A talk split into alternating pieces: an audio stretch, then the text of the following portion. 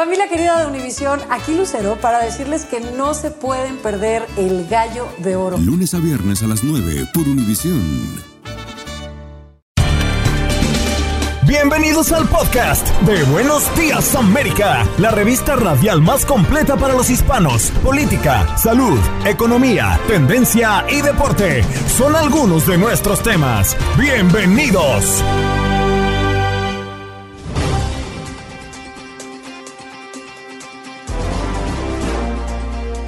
Hoy en Buenos Días América tuvimos un interesante tema del día, pero además lo tratamos con Vivian González, psicóloga de familia. La familia política bajo el mismo techo, la convivencia con nuestros suegros, con los tíos de la pareja, con los eh, hermanos, es decir, con los cuñados. Bueno, un tema bien interesante que además abordamos con mucha picardía con todos nuestros oyentes.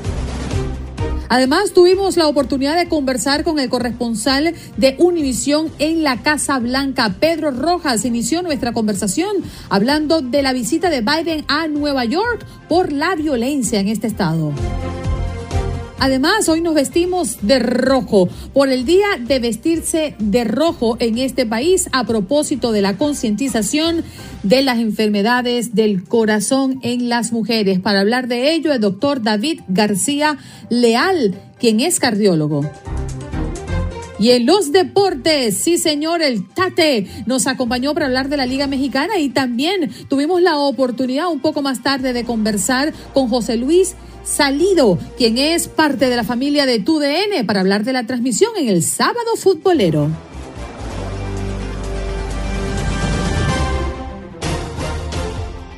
Bueno, nos vamos de inmediato con nuestra próxima invitada. Ya la habíamos anunciado, Viviana González, psicóloga de familia, para hablar de nuestro tema del día. Hoy le hemos dado a la lata con este tema. Doctora, muy buenos días, bienvenida al show.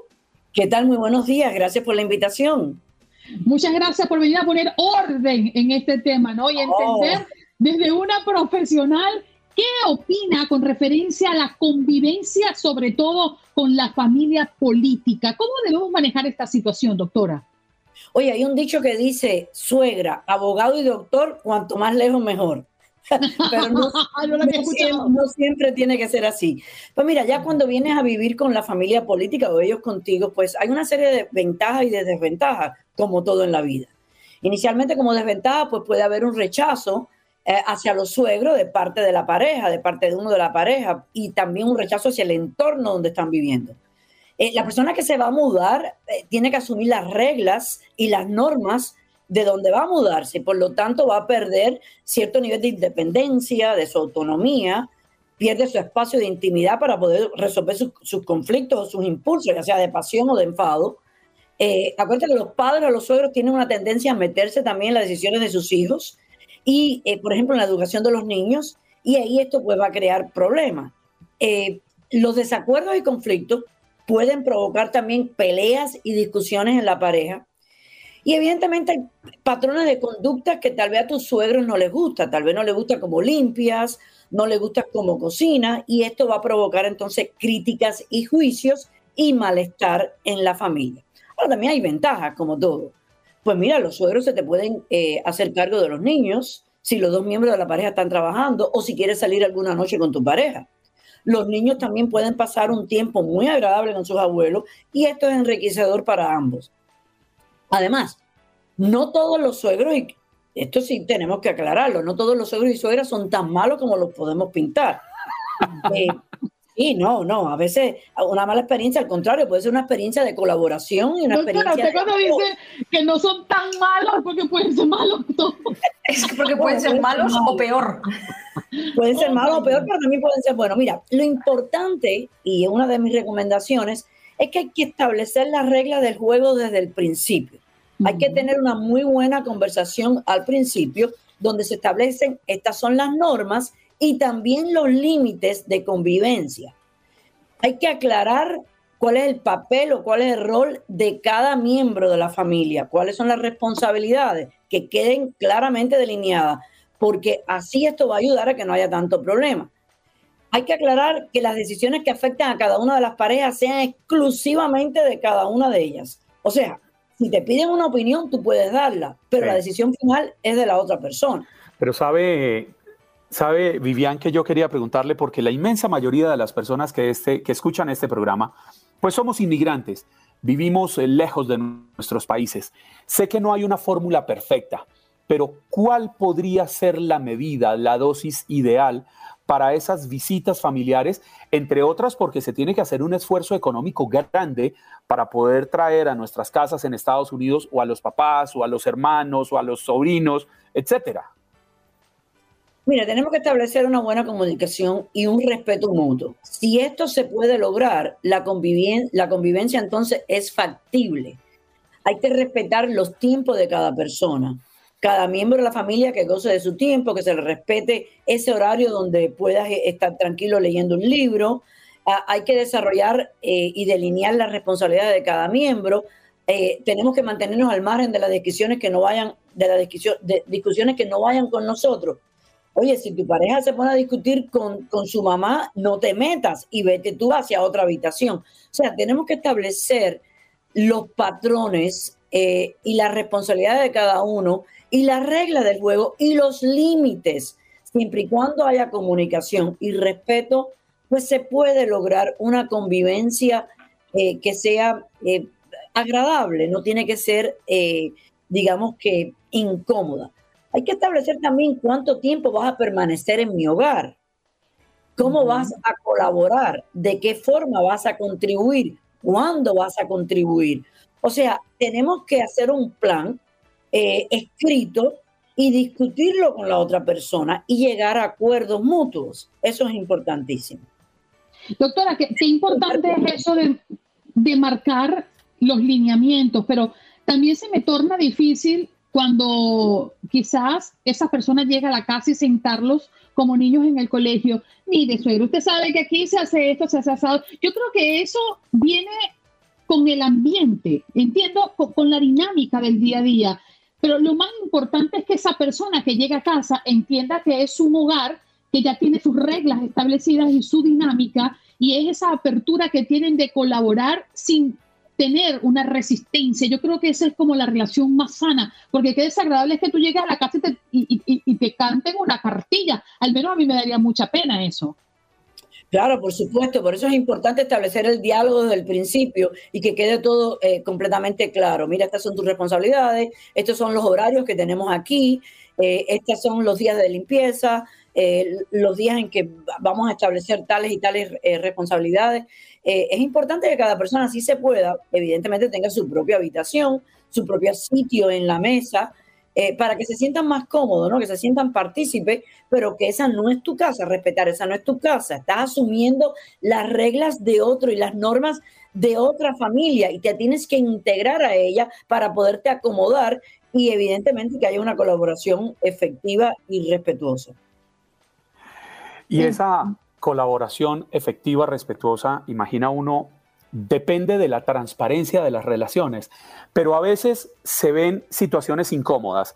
Primero porque los yernos, las nueras, pues somos menores y hay como una dependencia del respeto, cómo le hablo a mi suegra, cómo le hablo a mi suegra, para que no se sienta ofendido porque alguien menor, con menos experiencia, le esté diciendo, suegra, suegro, no haga esto, no haga aquello, porque es que está en mi casa.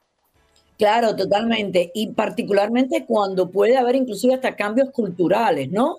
Eh, hay diferentes culturas que tratan a, sus eh, familiares políticos de otra forma. Mira, lo importante aquí es que tu queja la puedas discutir con tu pareja y que sea el hijo o la hija de tu suegro o suegra el que se dirija a ellos con tal y más cual recomendación a seguir. Eh, de esa forma evitas un conflicto directo y no es lo mismo cuando tú tratas a un hijo que cuando tú estás tratando a tu suegra. Eh, y, e, evidentemente de la otra forma también. O sea que las cosas cuando, si yo tengo que eh, aclarar algo con mi mamá, me va a ser mucho más fácil que si mi pareja lo va a aclarar con mi mamá. Así nadie se ofende. Y si se ofende, va a ser el hijo o la, mamá. Y yo creo que también es importante sobre lo que usted está diciendo, es que la pareja, es decir, si yo tengo algo que reclamar o decir o advertir a la mamá de mi esposo, que sea mi esposo el que hable con ella, pero también mi esposo debe darme mi lugar. Porque hay veces que la pareja lo deja correr o por no querer confrontar, no afronta esa situación y resulta, ay, pero deja que mi mamá lo haga, ay, pero deja que mi mamá lo haga. Y, y, eso al final lo que queda es un conflicto grandísimo que muchas veces es irreversible, porque la gente se cansa. Así mismo, y qué bueno que tocaste ese tema que es tan importante. Fíjate que a veces eh, se debe de aclarar todos estos puntos para llegar a un consenso, consenso en la pareja antes que lleguen los familiares. ¿Cómo vamos a abordar tal tema? ¿Cómo vamos a abordar si tu mamá o tu papá se meten en cómo estoy tratando a, a, mi hijo o que no me gustan la forma que, que se visten o que se dirigen en la casa? ¿Qué vas a hacer? Tú como mi pareja, me vas a apoyar. Esto es lo que mi expectativa de ti y cómo vamos a manejarlo en ambas situaciones. O sea, es establecer nuevamente eh, cómo vamos a tratar tales temas y cuáles van a ser los límites, tu límite versus el mío. Y que te sientes tú más cómodo haciendo. O sea, que eh, eh, es, llegar a acuerdos. La comunicación es, importantísimo, el diálogo, el, establecer bien las expectativas de ambas personas, de la pareja, es bien importante.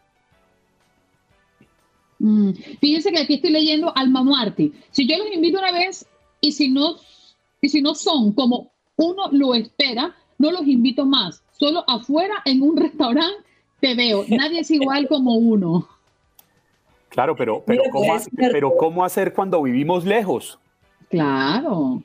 Oye, vente a Miami, te dejo en un hotel, nos vemos en la tarde. No, ¿qué es eso? No, y conozco, conozco familias que lo manejan así, donde traen la persona, está en un hotel, eh, la recogen a tal hora, la llevan a tal hora y se evitan contratiempos. Además, yo quería hacer eso personalmente. ¿eh? No, pero además también hay que entender que se da esta situación cuando en Estados Unidos, pues todos trabajamos de tiempo completo, esposo, esposa, y dejar al papá o a la mamá solos en la casa todo un día cuando pueden estar en un hotel disfrutando de algunas amenidades o pudiendo hacer otras cosas, también es beneficioso. exactamente, y todo depende de la forma en que vas a proyectar eh, esa, esa necesidad, ¿ves? Si tú le dices, pues mira, no es que te estoy rechazando, no es que no te quera, que, querramos en la casa, sencillamente estamos en un espacio limitado y para que disfrutes del ambiente, de las amenidades, de, del sol, de, pues, tantas cosas lindas que tiene esta ciudad, preferimos entonces que te quedes en un hotel, vamos a colaborar con, con los gastos, etcétera, y vas a disfrutar más de tu estancia aquí. O sea, todo depende de cómo se proyecte y cómo se expongan eh, pues estos puntos de vista. Claro, entonces, uno de nuestros oyentes Ajá, mira que tú tienes el reloj malo, Juan Carlos, ten cuidado. No, no, no, pero ahí vendría, ahí vendría la otra pregunta. Claro, es que usted no me quiere tener en la casa. Claro. Ahí voy de nuevo, ahí voy. Siempre y cuando seas en una forma clara, pero sensitiva, empática, sin herir los sentimientos de las demás personas y, y conllevar el mensaje de que, mira, no lo estamos haciendo por nosotros, lo estamos haciendo por ustedes, para que ustedes tengan un tiempo mucho más agradable, porque trabajamos, está en conflicto con nuestro hogar y no, no queremos que te aburras. O sea, claro. si lo diría en que estoy ayudándote que tengas un tiempo más agradable, no es porque nos, nos creas eh, malestar. Doctora, muchísimas gracias por estar con nosotros. Claro, y ser delicado. La, la, píldora. ¿eh? González, psicóloga de familia. El tiempo se nos fue, doctora. Muchas gracias por estar con nosotros. Gracias a ustedes.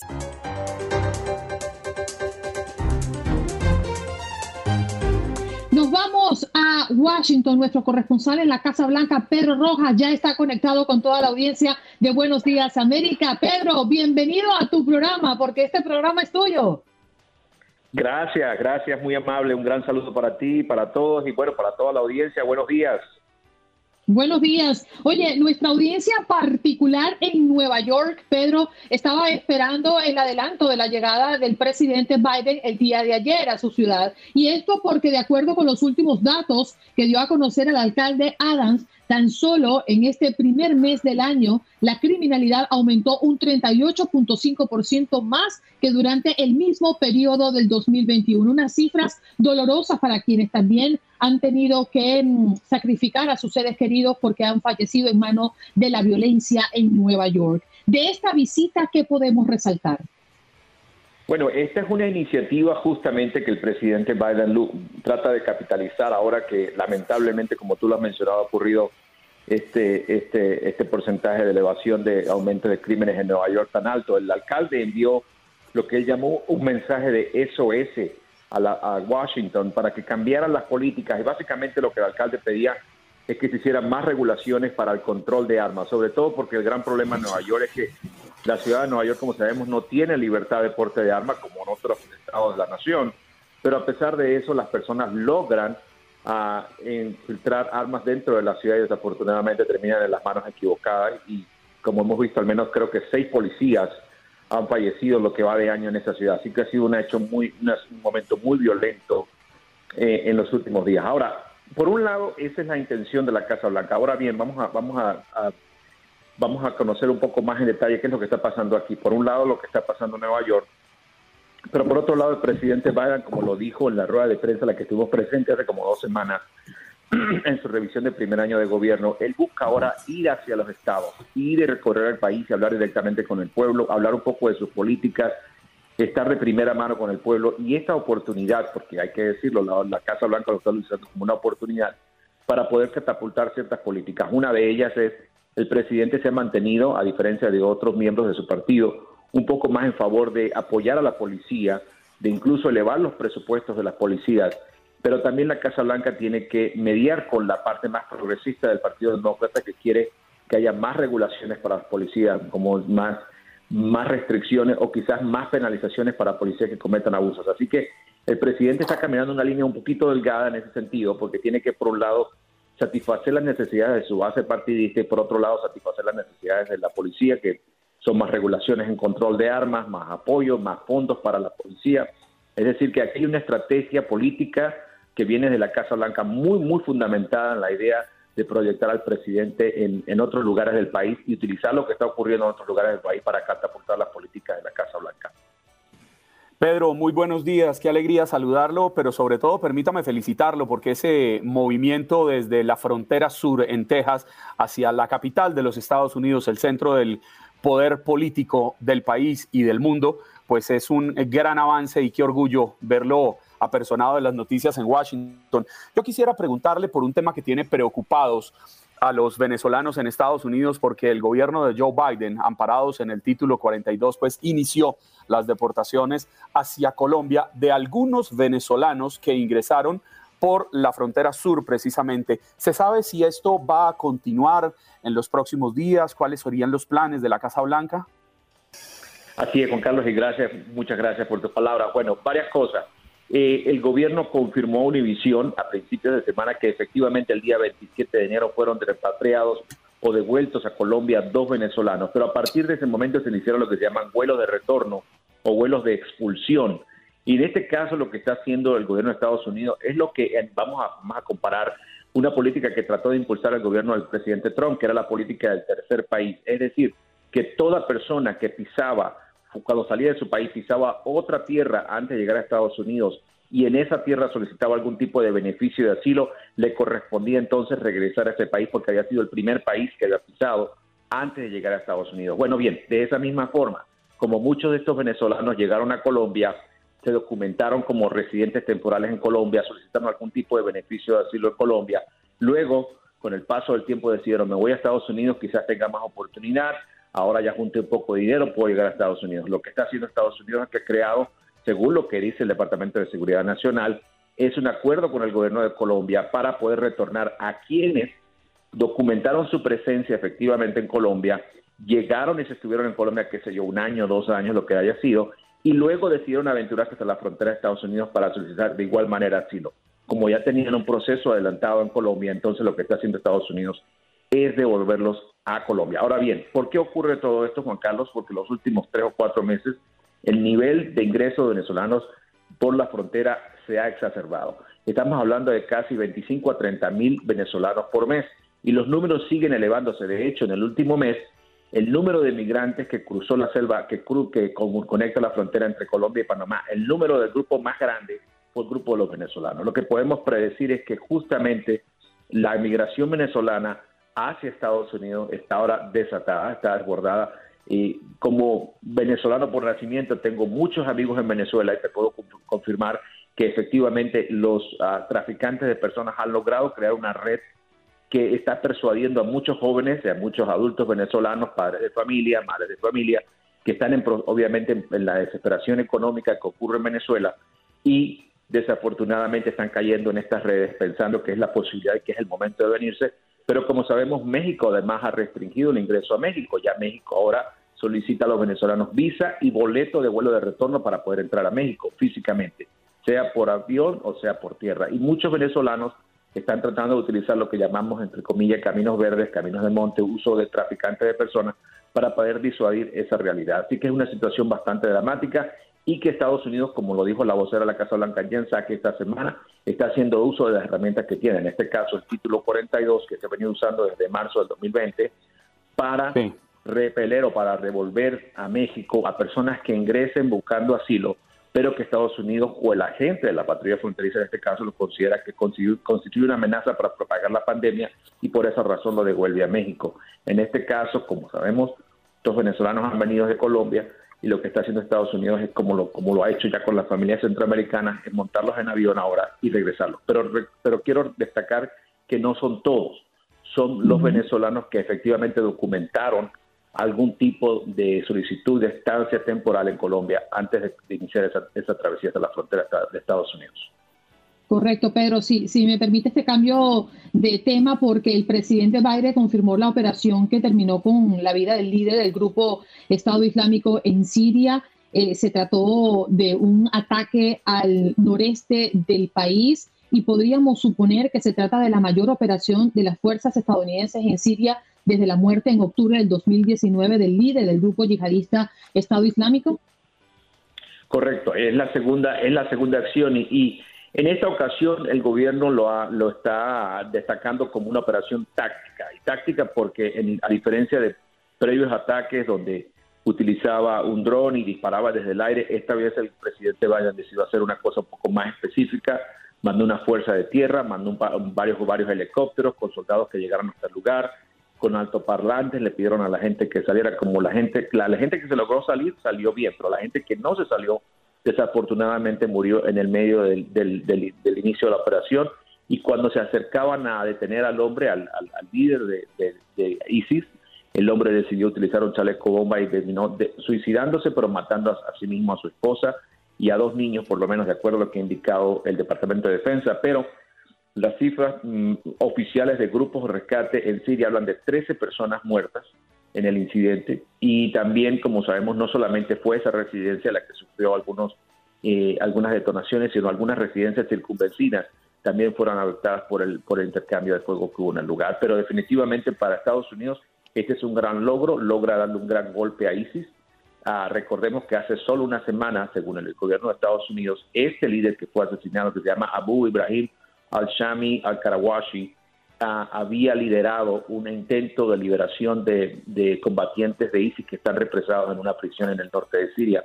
Y entonces Estados Unidos tenía muchísima inteligencia, pero según el Departamento de Defensa, este, este operativo fue preparado durante varios meses para llevarse a cabo. Así que recordemos lo que ocurrió cuando se detuvo a Osama Bin Laden, que Estados Unidos pasó meses trabajando y practicando y desarrollando una, una acción.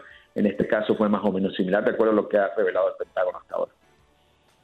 Pedro, agradecemos tu participación y bienvenido nuevamente a Buenos Días América. Como todos los viernes, mantenemos esta dinámica para hablar de lo que ha sido noticia desde la Casa Blanca y, por supuesto, lo que engloba al presidente Joe Biden, que en esta oportunidad también hablamos de su visita en Nueva York. Un abrazo, Pedro, que tengas lindo fin de semana, mantente resguardado.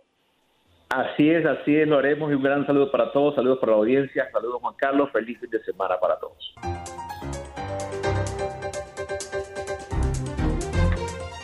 Bueno, estamos listos para recibir a nuestro próximo invitado. Se trata del doctor David García Leal. Él es cardiólogo. A propósito de nuestra vestimenta, el día de hoy ya lo habíamos anunciado un poco más temprano, el Día Mundial de Vestir de Rojo para crear conciencia sobre la enfermedad del corazón en las mujeres. Y aquí estamos todos vestidos de rojo esta mañana. Doctor, gracias por estar con nosotros esta mañana.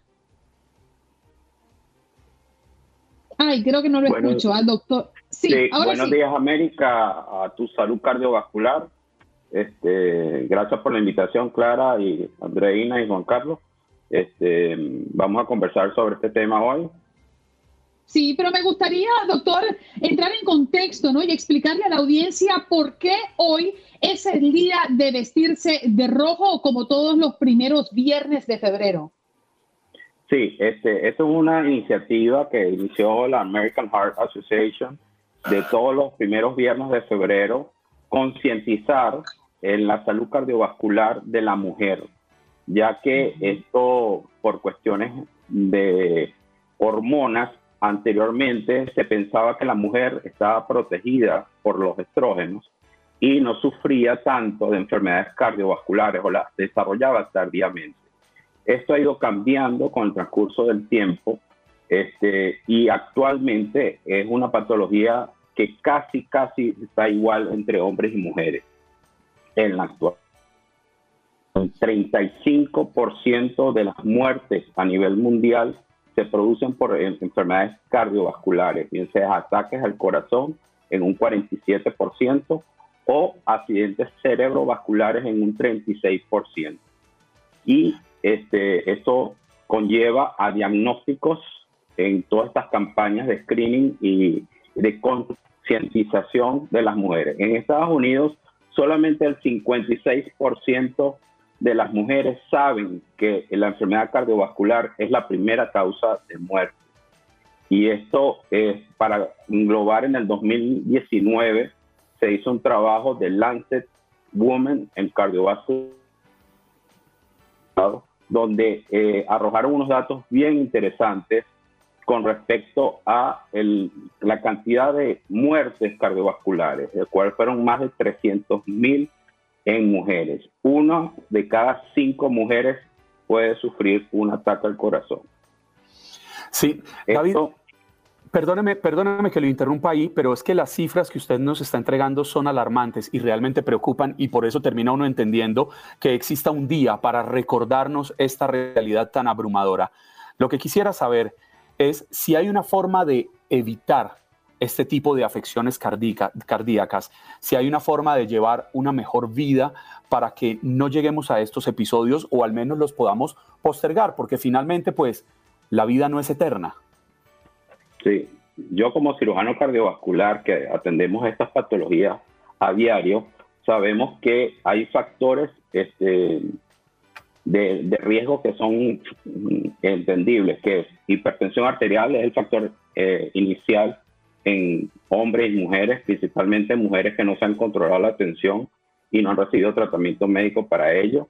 la obesidad o sobrepeso, el cigarrillo o los vapors, que están muy de moda en, las mujeres y en los hombres jóvenes, que creen que con no fumar un cigarrillo tradicional, este, los vapors contienen nicotina líquida que se absorbe y produce mayor daño endotelial de los vasos, tanto pulmonares como cardíacos. El exceso de bebidas alcohólicas y este, la diabetes mellitus es un factor muy importante. También tenemos este, dislipidemias familiares que son hereditarias y eso lo van a tener de por vida. Entonces, ¿en qué podemos modificarlo? Porque hay otros factores que están relacionados al sexo, que es el ciclo menstrual y la eh, menopausia precoz. Entonces ya esa protección de los estrógenos no está presente en mujeres de menor edad, este, pacientes que han tenido embarazos con morbilidades de hipertensión arterial, que han tenido que interrumpirlos o por cesárea, por partos, con partos pretérminos, un factor de riesgo importante para desarrollar enfermedad cardiovascular y de enfermedades inflamatorias sistémicas o autoinmunes son muy que determinó este estudio de Lancet que habla sobre los niveles socioeconómicos de, de los pacientes. Mientras menor es el ingreso, menos menor es la educación, mayor es el riesgo de presentar una enfermedad cardiovascular, de infarto o accidente cerebrovascular y también tenemos el estrés que están sometidos a todas las mujeres por su actividad laboral o que son sometidos a relaciones tormentosas, violentas, que les genera mucho más estrés y esto también tiene un papel muy importante en el desarrollo de estos factores de riesgo. ¿Qué debemos hacer para concientizar a las y a eso mujeres. quiero ir, doctor, antes de que continúe con, con- con la concientización. Y es que yo he pensado siempre que la peor enfermedad es aquella que no se manifiesta. Esas enfermedades que le llaman silenciosas, ¿no? Porque al final uno vive el ritmo de la vida y uno va al médico cuando siente algo especial en particular y hay muchas personas que dejan correr síntomas, no se automedican y no toman conciencia de que algo grave puede estar pasando. ¿Hay algún chequeo médico, alguna evaluación que las mujeres propiamente pueden hacerse, así como el- la evaluación de las mamas para evitar cáncer de mama o prevenirlo anticipadamente? ¿Con el corazón pasa igual? ¿Hay alguna evaluación que nosotros podamos hacernos periódicamente para chequear cómo está nuestro corazón? Sí, claro que sí. Es muy importante esa concientización de, de, de las mujeres de su enfermedad o desarrollar, bien sea porque tienen antecedentes familiares de muerte por infarto o de ACV. Estos son grupos que deben eh, tener un, un control más estricto. Pero toda mujer debe tener control de tensión arterial antes, durante y después del embarazo. Todo eh, paciente debe controlarse si tiene las cifras tensionales elevadas de forma diaria o tres veces a la semana. Y si estas cifras son elevadas, debe consultar a un médico de su confianza o de su eh, región o localidad más cercana. Este, adicionalmente, ellos deben, después viene un screening un poco más avanzado, en el cual es el electrocardiograma, que vemos las ondas de pulso a nivel de, del complejo QRS, que pueden haber alteraciones de este electrocardiograma, indicando que hay isquemia o lesión o un infarto en evolución. El ecocardiograma es un estudio también que se hace en la consulta cardiovascular, que es para ver cómo está la contractilidad global, regional del corazón y cómo están sus distintas válvulas en, su interior.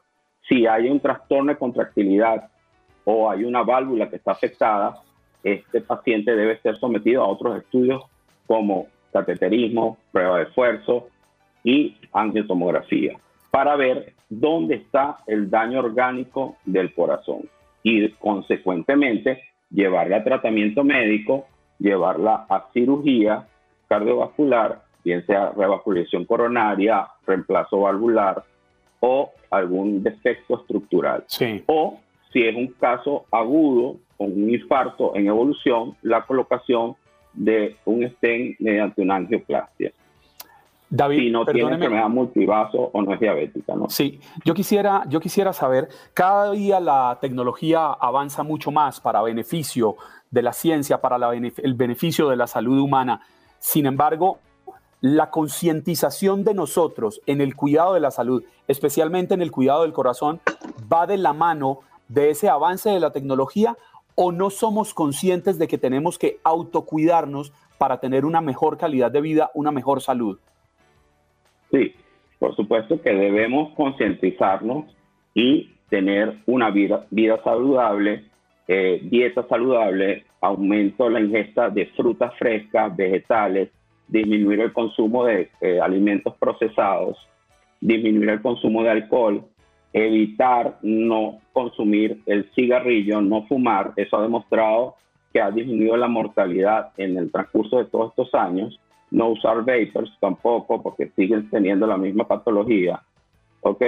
Este, y tener una actividad física. Esta campaña de Go Red o Get the Rhythm es para estimular a la mujer a concientizarse sobre su enfermedad, tener una vida mucho más activa, que debe tener entre dos horas y media eh, de ejercicio a la semana. Eso, eso equivale a 30 minutos cada cinco días, unos cinco días y descansa dos días.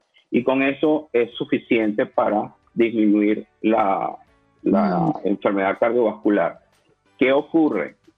Eh, hay pacientes que a pesar de que tengan una actividad física intensa, pero tienen la carga genética de la dislipidemia o de la hipertensión o de una, una falla este, a nivel de la aterosclerosis, de, de las placas en, en, las arterias, igual van a tener un infarto. Entonces, ¿qué debemos hacer? Esos, esas personas, porque todavía no son pacientes, este, que eh, van a hacer una actividad de alta intensidad, deben siempre hacerse un chequeo médico este, que completa eh, todas estas evaluaciones respectivas, ¿no? Para que tenga la seguridad de que puede ir a hacer esa actividad física sin ningún inconveniente. Increíble. Gracias por esos consejos. Aquí en el chat de, nuestro Facebook le están agradeciendo su participación y también sus consejos de cara a las posibles enfermedades cardíacas que pueden presentar las mujeres a propósito de que hoy es el día de vestir de rojo para concientizar a las mujeres sobre las enfermedades en el corazón. Un abrazo, doctor. Muchas gracias por estar esta mañana con nosotros. Muchísimas gracias a ustedes. Que tengan muy buen día. Buen día, doctor David García, quien es cardiólogo y nos acompañó hoy en Buenos Días América. Estás escuchando el podcast de Buenos Días América, la revista radial más completa para los hispanos. Escúchanos en las diferentes plataformas: Euforia, Spotify, TuneIn y iHeartRadio. Tu DN Radio. Vivimos tu pasión. Boost Mobile tiene una gran oferta para que aproveches tu reembolso de impuestos al máximo y te mantengas conectado. Al cambiarte a Boost, recibe un 50% de descuento en tu primer mes de datos ilimitados. O, con un plan ilimitado de 40 dólares, llévate un Samsung Galaxy A15 5G por $39.99. Obtén los mejores teléfonos en las redes 5G más grandes del país. Con Boost Mobile, cambiarse es fácil. Solo visita boostmobile.com. Boost Mobile, sin miedo al éxito. Para clientes nuevos y solamente en línea, requiere AroPay. 50% de descuento en el primer mes requiere un plan de 25 dólares al mes. Aplican otras restricciones. Visita Boost Mobile para detalles. Como dicen los grandes, la liga se gana partido a partido. Partido a partido. En Buenos Días América, Contacto Deportivo. Tate Gómez Luna, fresco como una lechuga. Está con nosotros. ¿Cómo estás, Tate? Andreina, ¿cómo estás, compañeros? Buenos días a todos. Gusto estar con ustedes nuevamente para darles la información deportiva y vamos a hablar del fútbol mexicano. Y antes que nada, solamente recordarles que este segmento de la Liga MX es presentado por Indeed. Tu negocio tiene posiciones abiertas cuando se trata de contratar. Los currículums son solo el principio. Visita Indeed.com. Regresa al fin el fútbol mexicano en la fecha número 4. Ya no haremos corajes con la selección mexicana de fútbol porque regresa a la jornada número 4 de este clausura 2022, todo a partir de este sábado y tenemos a través de TUDN Radio varios, pero varios partidos. Comenzaremos con el Necaxa contra Pachuca, un Necaxa que sorprendió la, la, la, jornada pasada goleando a Santos cuatro goles a uno y Pachuca tratará de buscar pues esa redención después de caer con su hermano el León dos por uno. El América de Santiago Solari que no convence, estará enfrentándose en el Estadio Azteca al Atlético de San Luis a las 8 de la noche tiempo del Este en lo que será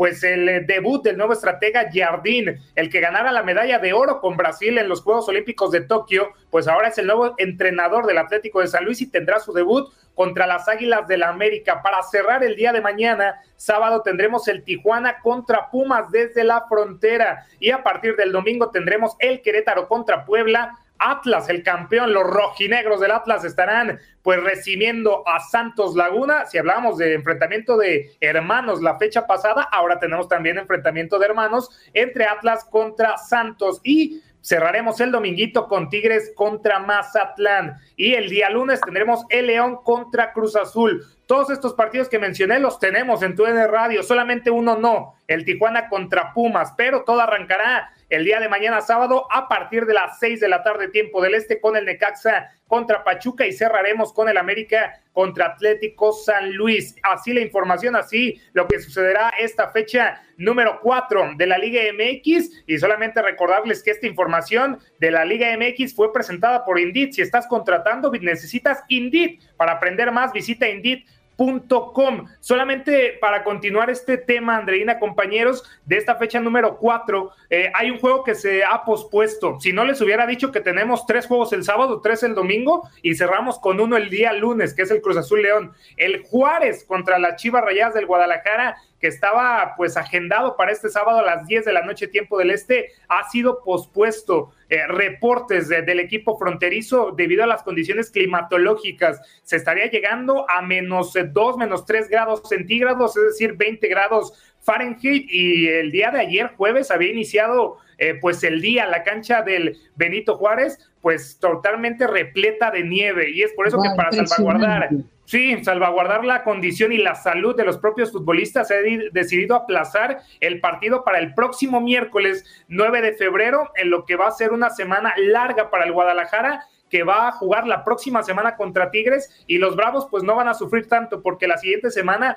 tenían pactado jugar con Monterrey. La situación es que Monterrey va a disputar este sábado el Mundial de Clubes y no va a estar la próxima semana debido pues a la exigencia física y a que están muy lejos en los Emiratos Árabes Unidos y es por eso que Juárez y el Guadalajara pues van a tratar de completar esta jornada número 4 el próximo miércoles allá en la frontera. Y dio mucho de qué hablar también la, la Chivas Rayas del Guadalajara esta semana porque han confirmado que registraron con el número 32 a JJ Macías. Sí, el que se fuera, el que tomara el riesgo, el que se saltara los Juegos Olímpicos pasados y también la Copa Oro para irse a cumplir el sueño europeo con el Getafe pues ahora el hijo pródigo, por así decirlo, Andreina, compañeros, pues después de fracasar en Europa, ha regresado con la Chivas Rayas del Guadalajara, se quiso quedar, tiene competencia, ya no es más el 9, el número 9 lo tiene el Chelo Saldívar en el ataque del Guadalajara y ahora pues ha regresado para hacerse un lugar. Se va a reintegrar la próxima semana y de ahí pues el cuadro de Marcelo Michele Año no le va a sobrar, ni mucho menos Andreina, porque la situación de JJ Macías es regresar a ese punto que lo catapultó a ser uno de los goleadores mexicanos de los últimos torneos con el León. Ahora la situación es que los propios compañeros, algunos han dicho que no quieren figuritas. El caso de Miguel Ponce diciendo que no quieren agrandados, que no quieren figuras, porque conocemos el estado de de, ánimo, la personalidad que es JJ eh, Macías, de ser un hombre que en lo mental pues no le afecta mucho y ahora va a contribuir con esta Chivas Reyes del Guadalajara que no tienen plantel para competir por el título, pero ahora con JJ Macías se ha, se ha convertido pues en un plantel más atractivo, por así decirlo, Andreina, compañeros. Bueno, así como escuchan a Tate, pues las noticias no se hacen esperar en la Liga Mexicana y tendremos jornada fuerte a partir de mañana y el lunes por esa eh, ese partido rezagado a través de tu DN Radio. No hay otra radio que celebre más goles en el planeta que tu DN Radio. Nos vamos a Houston. Sí, señora, ahí está César Procel, que es guapo, que es triple chulo. ¿Qué más podemos pedirle? Ruédalo, Jorgito. Qué bárbaro, qué guapo estoy, qué bárbaro.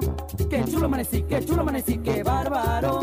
Qué guapo estoy, qué bárbaro. Ay, Dios mío, tú tienes cara de, chulo de agotamiento. Buenos días, César. Cara de así, así nos llevamos, o sea, voy entrando y ya me ya están cayendo sobre mí las bandejadas de agua fría, por favor. Ay, perdón. Bueno, quise ser lo más bonito posible. Que como que se atropelló un camión. Que quede perfectamente claro y establecido de quién vienen las bandejadas de agua. No somos todos, querido César, por favor. Andreina, no sé, no sé qué coraje me tiene Andreina, o sea, yo la trato yo la trato bien, la trato como la reina que es, y aún así, mira, mira cómo me, me maltrata todavía. El problema es que a Andreina no se le puede querer, porque se pone así, pero es imposible no quererla. Ah, difícil, es difícil de querer. O sea, es como la niña entonces que te jala el pelo en la escuela. Le gusta el niño que le gusta el niño, pero le jala el pelo para aparentar un poquito. Entiendo. Ah, para que me tomen en cuenta, pues eso es lo que tú quieres decir. Entiendo. Ah, no, te preocupes. las tácticas de las niñas. El mil por ciento de mi atención es para ti, Andreina, no te preocupes. mira, César, la ahora, atención. Ahora, ya se puso roja, ahora ya se puso roja, mira, ve. No, yo llegué roja temprano, cariño. Sí, Todos llegamos rojos hoy. Nos van a entrar celos. No pero nadie. Correo. Mira, César, la atención del país entero está, está en buena parte en Texas, por lo que está ocurriendo con la tormenta invernal. ¿Cómo amaneció hoy buena parte de tu estado? Pues mira, en, partes del estado, en el norte principalmente, en áreas Metroplex y todas esas zonas están en los 20 grados las temperaturas, obviamente con nieve y todo eso. En el área de Houston, y no es queja para, para nada, pero eh, creo que muchos nos precipitamos en, preparativos, en, este, cerrar escuelas. Me despierto en la mañana esperando eh, hielo en la calle, este, todo congelado, eh, con la grata sorpresa de que no hay absolutamente nada, por lo menos en esta zona.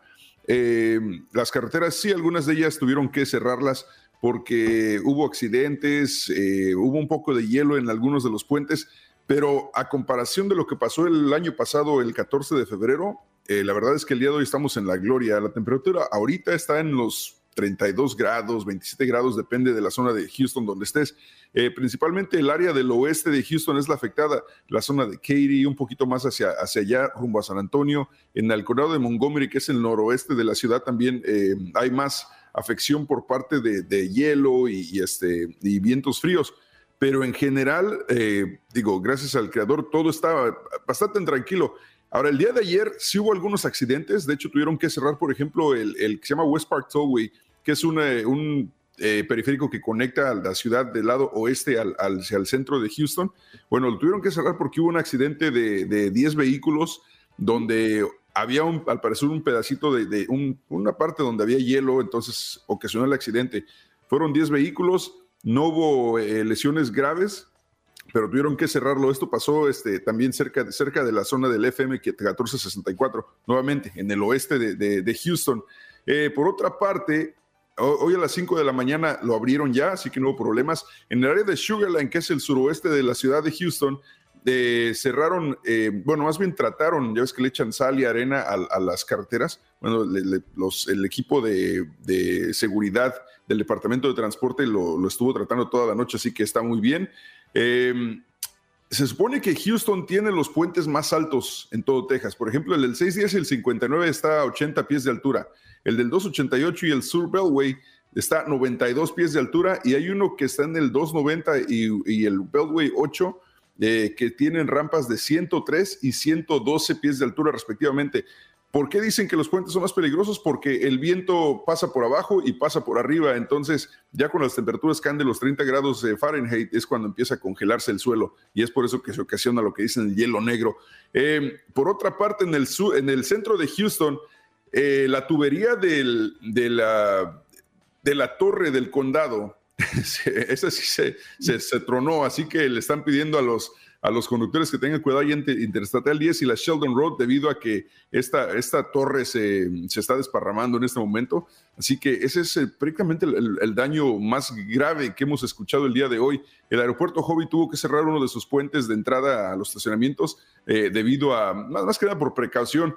Y también el día de ayer hubo otro accidente en el 290, como eso de las ocho y media, donde una persona resultó lesionada, un accidente de como siete carros ahí en el 290 y la Baker Road. Pero ese es realmente lo, más grave. Todos los distritos escolares prácticamente están cerrados y creo que a excepción de Prairie View AM, eh, que van a tener clases virtuales, todas las demás escuelas, todos los condados eh, y distritos y las universidades están cerradas el día de hoy. El año pasado, ¿Tú vives en qué condado? En el condado de Harris, yo vivo en el condado de Harris, justamente estoy, aún me considero Houston, pero haz de cuenta que a una cuadra de aquí pasa una calle que se llama Barker Cypress y, y a cruzar la calle ya es considerado el área de Cypress. Entonces estoy ah. como lo que le llaman el anexo del, del condado de Harris o el anexo de la ciudad. Pero mm, te digo, todo está bastante tranquilo, eh, la temperatura sí está fría. Obviamente le piden a la gente, si no tienes que salir, no lo hagas, eh, especialmente ahora que los niños no, hay, no, hay no están en la escuela, pues muchos tuvieron que quedarse en casa también. Pero... ¿Y hasta cuándo está alerta de los niños en casa? ¿Suspensión de, de escuelas? Pues por el momento solamente por el día de hoy. De hecho, las actividades eh, en algunas de las escuelas, actividades extracurriculares, dijeron que podrían seguir ah, después del mediodía. es cuando se espera que ya salga el sol y empiece a calentarse un poquito la temperatura. Esto va a durar nada más, creo que el día de hoy y tal vez mañana, pero, pero no, no va a ser extendido como en otras ocasiones. Bien, César, gracias por estar con nosotros esta mañana. Mantente protegido porque es que esta alerta todavía no termina. No, así vámonos todo para afuera, vámonos, ya. bueno, entonces, entonces maneje con cuidado ya que va para afuera. Sí, sí, me salgo para afuera. Eso, y entre para adentro. 10 de la mañana enganchados aquí en TUDN 93.3 FM, por supuesto, y los espero en, redes sociales, ahí también estamos, César Procel. Que tengan bonito día. Ahora, y Nadie me mandó el memo de rojo, ¿eh? La responsable, la responsable era, no, era el pelado, el responsable de enviar el ah, dress me dijo, ya ves que en México, esas de rojo, pero vámonos ya, vámonos. es verdad, no caímos en César. Bueno, te puedes poner de rojo el lunes si quieres. No, no. Y hacemos que es bien. Pero venga, Y, antes de que se vaya, sabe que a mí siempre me ha llamado la atención, obviamente no lo pueden ver eh, quienes están en la radio, pero es que usted, esa silla es como muy particular o tiene una chamarra, un jacket eh, protegiendo la silla. Eh, no, tengo, mira, es, es una silla de, de Marvel. Ah, es una este silla de este Marvel. esta es una bufanda del Houston Dynamo que me regalaron, nomás que se la amarra ahí porque me gustaba el logotipo que tiene del estado de Texas entonces se la puse ahí, mira. ¿Y por qué razón la silla de Marvel, César? ¿Por qué el Spider-Man allí? Porque estaba en especial en Amazon ese día. o sea, ¿para, qué te, digo mentiras? O sea, no, no, no te voy a dar una, una, historia muy, este, muy bonita. Estaba en especial y pues... Sí, no, no es que se tatuó el escudo de Spider-Man en el pecho. No, no, no, no, no, no, para nada, para nada. Bien. Bueno, vámonos a despedir a César. Gracias por estar conectado esta mañana, César, y darnos un reporte bien completo de lo que está pasando en Texas. César Procel, que está en Encanchado a través de la 93.3 FM, nuestra emisora en Houston. A ver, eh, ya nos queda muy poquito tiempo. Vamos a recibir rápidamente a José Luis Salido, quien es de TUDN y nos cuenta que este fin de semana estamos con full Liga Mexicana en las pantallas de TUDN. Adelante, ¿cómo estás, José Luis? Hola, ¿qué tal? Un gusto saludarlos. Sí, efectivamente, nuestro sábado futbolero a través de Univisión y TUDN nos va a presentar una doble cartelera. Era triple, pero por las situaciones que se están viviendo climáticas en el estado de Texas, se está cancelando, se está posponiendo un partido entre Bravos de Ciudad Juárez, que juega ahí al ladito del paso, contra las Chivas. Este partido no se juega el sábado, se va a jugar el miércoles, pero vamos a tener el Necaxa contra Pachuca y a través de Univisión y TUDN, nuestro sábado futbolero, el América contra Atlético San Luis. Así que tendremos actividad deportiva después de los de los partidos de selección mexicana. Regresa la Liga MX a través de nuestras pantallas a partir de este sábado con esos dos partidos. José Luis, ¿y tú particularmente estarás en cuál transmisión? Vamos a estar ahí en Univisión y TUDN eh, transmitiendo el América contra San Luis al lado del Bambam Zamorano, de don Enrique Borja. Ahí vamos a estar en el sábado futbolero eh, con este América que necesita el triunfo después de tantas polémicas en torno a los refuerzos. Bueno, América contra San Luis, que por cierto va a tener a un chico interino eh, como director técnico una vez que se han decidido por uno de los auxiliares de Tite para para reemplazar a Marcelo Méndez Russo como estratega.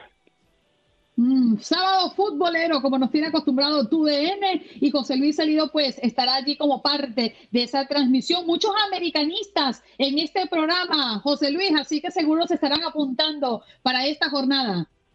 Bueno, que tengan mucha suerte, eh, que disfruten del partido y pues eh, seguramente a su equipo pronto le va a ir a empezar mejor. Sé que las últimas semanas no han sido buenas para el americanismo. Sí, exactamente. Muchas gracias. Ya escuchamos a José Luis Salido, quien es parte de la familia de TUDN y ustedes lo pueden a través de nuestra pantalla deportiva y justamente este sábado en el sábado futbolero. Gracias por acompañarnos en nuestro podcast. Buenos días América. Y recuerda que también puedes seguirnos en nuestras redes sociales. Buenos días AM en Facebook y en Instagram. Arroba Buenos días América. AM. Nos escuchamos en la próxima. Dicen que traigo la suerte a todo el que está a mi lado. Y esa es mi mala fortuna. Basada en el clásico de Juan Rulfo, llega Univisión, El Gallo de Oro. Supongamos que la caponera puede inclinar la suerte a quien ella quiera. ¿Estás tardando en conquistarla? Con Lucero, José Ron y Plutarco Asa. Este gallo está cambiando la vida. En una historia legendaria de amor y azar. No trates de cambiarme, no lo vas a lograr. El Gallo de Oro, lunes a viernes a las 9 por Univisión.